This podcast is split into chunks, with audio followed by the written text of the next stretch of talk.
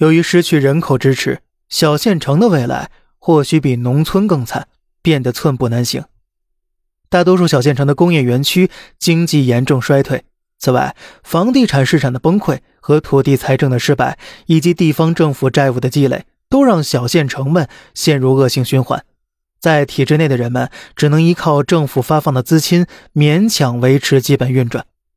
随着反腐败斗争深入，小县城的娱乐项目也逐渐变得低迷起来。娱乐项目的消费者基本上是有目共睹的，仅限于那些与权贵相关的人们。比如商人，他们几乎垄断了整个小县城的经济状况。然而，最悲哀的不是生活在小县城的人，也不是当地政府的财政困境，而是看不到未来的繁荣景象。人们可以从小县城看到中国发展中国家的本质。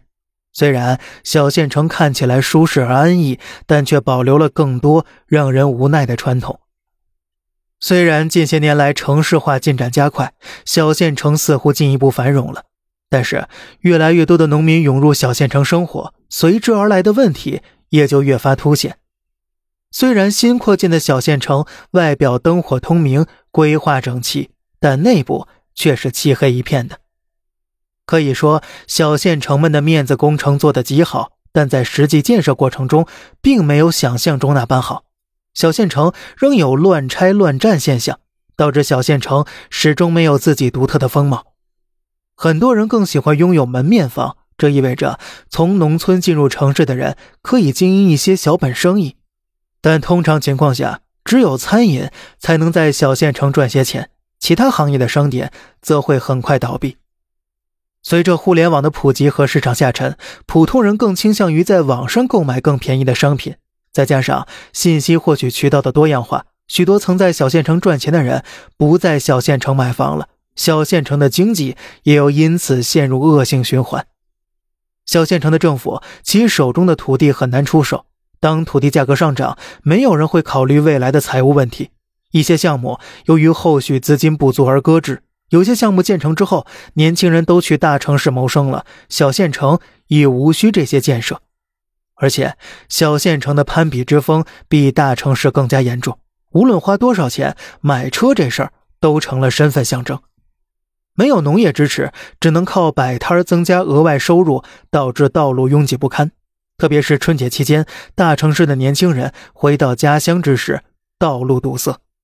因此啊，最好的工作就是稳定职业，如公务员、事业单位、银行和教师等等。于是乎，在小县城中出现这样一种现象：最理想的人生规划是在适龄结婚生子，过着平凡而循序渐进的生活。然而，正因如此，小县城保留了诸多的传统文化。在小县城里面，几条街可以走遍整个城市，每个人都彼此熟悉，甚至知道彼此的家庭历史。所以你会发现，人际关系在这里非常重要，做事不能没有人情味儿。做事过程中，你可能会遇到亲戚关系的工作人员，这种关系在很多时候都是极为有效的。有时候，人们比的不是谁的本事大，而是谁的关系更硬，而不仅仅是熟悉。即便在小小的交通事故中，双方也要联系熟悉的交警，争取更多赔偿。可以说，小县城里人际关系比制度更重要，有时人际关系甚至排在所有能力之前。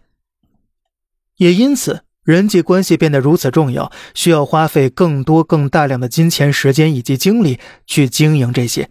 这一点在寒暑假和假期尤为明显。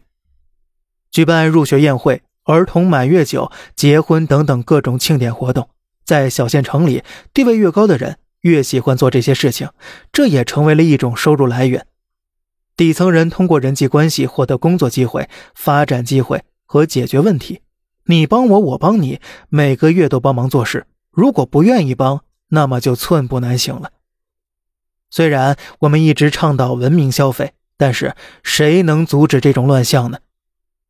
小县城落后的问题也体现在资源上。例如，小县城的父母和大城市的父母一样重视孩子教育，但是小县城的教育资源远低于大城市。虽然父母已经尽最大努力为孩子找到好的老师和好的学校了，但是整体的师资力量毕竟是有限的。这似乎注定了小县城的孩子们很难改变自己的人生轨迹。而更重要的是，这个城市的医院也是如此的。尽管已经有许多医院了，但大多数园区都是十分陈旧的，科室功能不全，医生资源相对匮乏。所以，无论你得了什么病，先打吊瓶就成了基本操作了。有时候你会看到很多中老年人在医院打着吊瓶，但是这并不是因为他们真的需要输液，而是因为他们想占更多便宜罢了。由于医疗保险制度原因，只有消费到一定数额才能报销。因此，在感冒高峰季节，甚至输液也成为奢侈品了。这类社会问题并非一朝一夕形成的，而是经过了漫长的时间积累，很难解决。而在这一趋势之下，人才资源向大城市集中，则成了全球性的问题。每个小城市都注定衰落，马太效应会导致赢家通吃，产业和资源不断聚集到大城市。建立大都市圈和城市群已成为国家重要战略。未来没有资源和产业规划的地级城市，特别是非沿海、沿江和郊区干线、非大都市辐射范围内的小城镇，将会慢慢枯萎。这也是不可避免的趋势，已经在全国范围内得到证实了。如果您能理解这一点，尽快离开小县城，或许是不错的选择呢。好了，这里是小胖侃大山。每天早上七点，与您分享一些这世上发生的事儿。观点来自网络，咱们下期再见，拜拜。